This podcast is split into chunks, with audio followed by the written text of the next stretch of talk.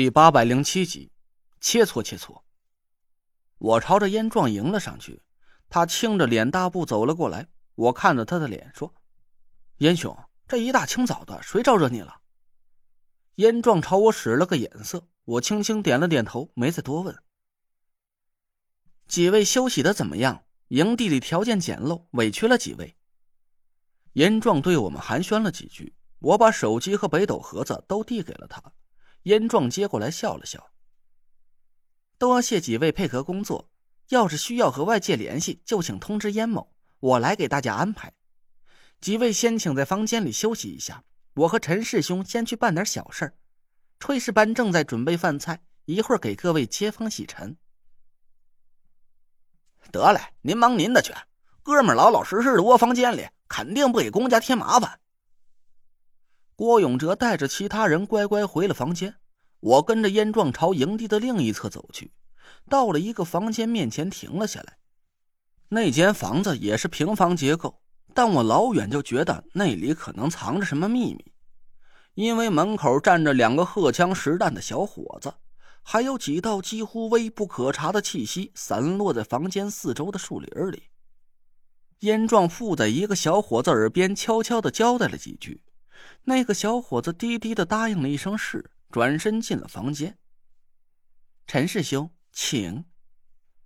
燕壮带着我走进屋子，我尽量保持着目不斜视，以免让燕壮误会我在刺探什么情报。其实，说实话，我觉得可能是我想多了。这间屋子里根本就藏不住什么秘密。这就是一间很普通的屋子，四四方方，大概有个二十平方左右。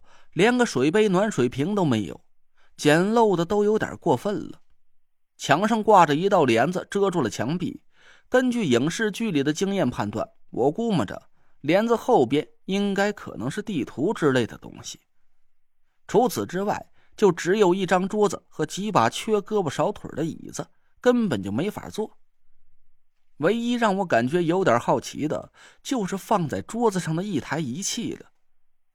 那东西看起来非常古老，很像是上世纪中期的电报机。一个五十厘米见方的军绿色箱子上亮着红红绿绿的灯，连接着一副耳机，旁边还放着一个很笨重的电话机，很像是超大号的大哥大。刚进来的那个小伙子干练的打开了仪器，我对严壮笑了笑。越古老的仪器越不容易被人监听，是吧？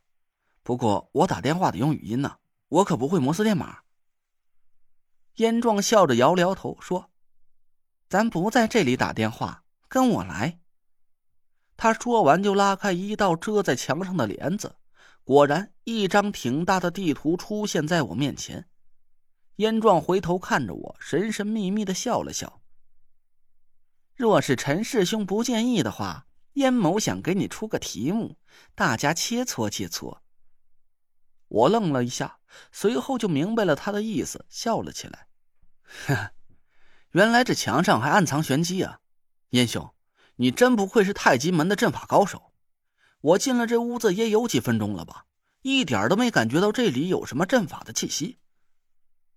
燕壮笑道：“燕某也不谦虚了，这是我们太极门最得意的看家本事，开启机关就藏在这间屋子里。”不知道陈师兄有没有兴趣指教一二？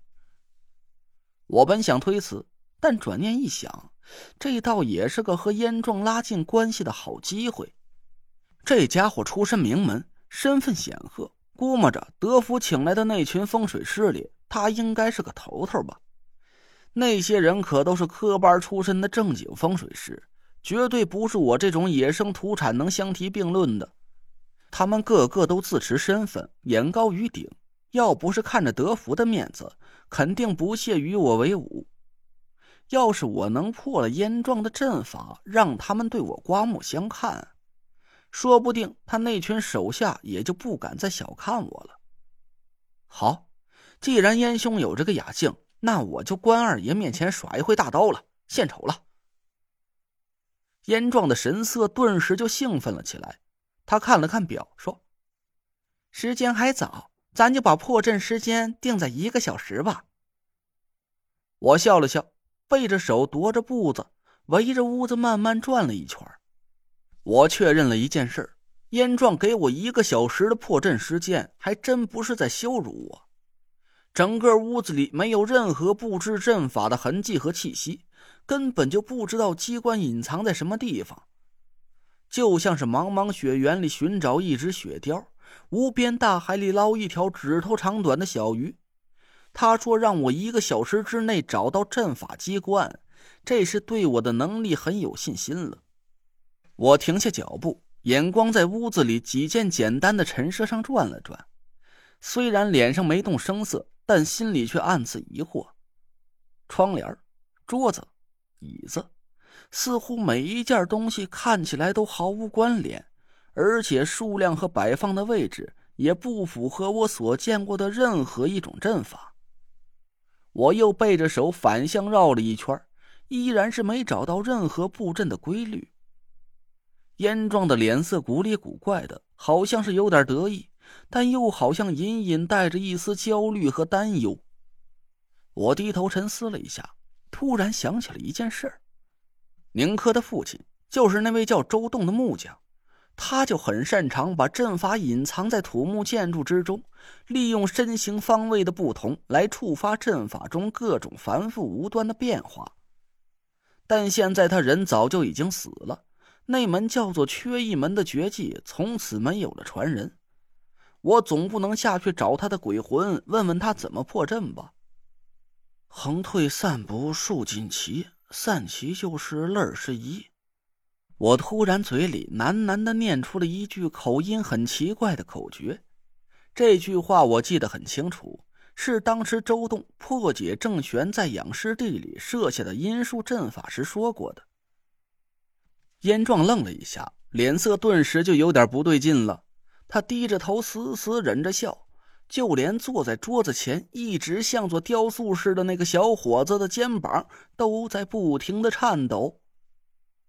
一个想法在我的脑子里越来越清晰，我的眼光落在了散落在墙角里的椅子上，声音慢慢提高了起来：“阴书全都变阳术，管你男的和女的。”就在我话音刚落的时候。燕壮猛然瞪大了眼睛，不敢置信的看着我。呵，那个小伙子赶紧强忍住笑意，偷偷看了燕壮一眼，又坐直了身子，恢复了一副严肃的模样，却没有站起身来。